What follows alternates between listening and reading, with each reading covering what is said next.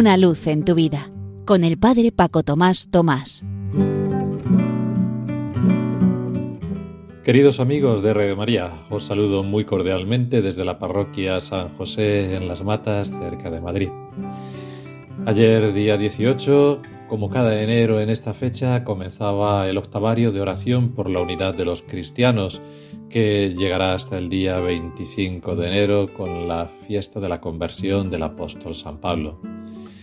El lema de este año para esta semana de oración por la unidad está tomado del profeta Isaías y es justamente la palabra de vida que nos hemos propuesto poner en práctica durante este mes el capítulo 1 de Isaías, aprended a obrar el bien y buscad la justicia.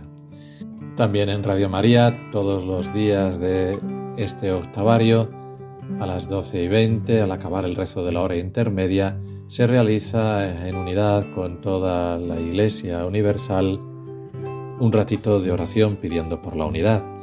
Y en la mayoría de las diócesis hay actos en los que se juntan cristianos de distintas confesiones, católicos, ortodoxos, anglicanos, evangélicos, reformados, etc., para un rato de oración en común.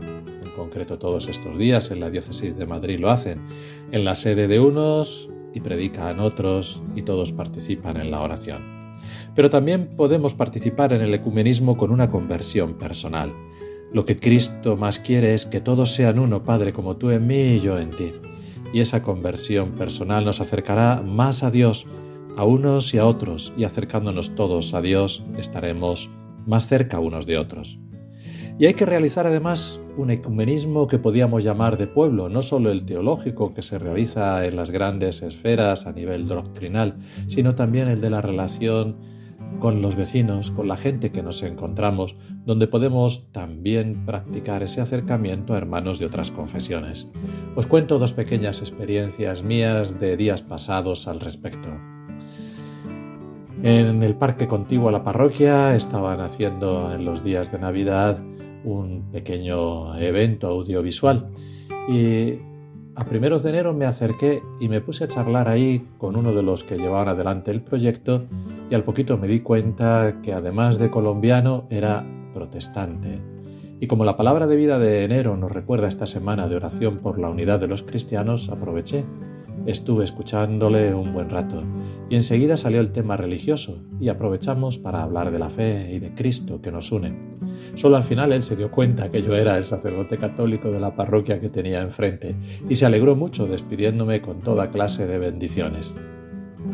También, poquitos días después, entraron en la parroquia dos señoras en vestimenta deportiva y estuvieron rezando un buen rato. Como suelo hacer con todo el mundo, esperé a la salida para saludarlas y solo entonces reconocí a una de ellas que llevaba poco tiempo viviendo aquí. Me presentó a su compañera, que tenía un leve acento y entonces le pregunté de qué país era originaria. Y quizá luego fui un poquito indiscreto, pero pensando precisamente en la semana de oración por la unidad y viendo el país de donde procedía, también le pregunté si era ortodoxa o católica. Se quedó como un poco parada, si no preocupada, y me dijo que era ortodoxa. Entonces le expliqué qué es el ecumenismo y la semana de oración por la unidad de las distintas confesiones cristianas que íbamos a comenzar esta semana. Procuré tener la mayor amabilidad y acogida.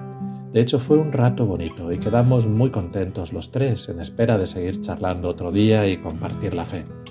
En fin, que con personas que tenemos al lado podemos iniciar esos momentos de acercamiento que vemos que nos ayudan a quitarnos prejuicios y a la vez también a construir relaciones fraternas que un día también podrán traducirse quizá en momentos de oración en común y luego ojalá que avance mucho este ecumenismo podamos llegar a ser esa iglesia una y única que en realidad fue la que Cristo fundó.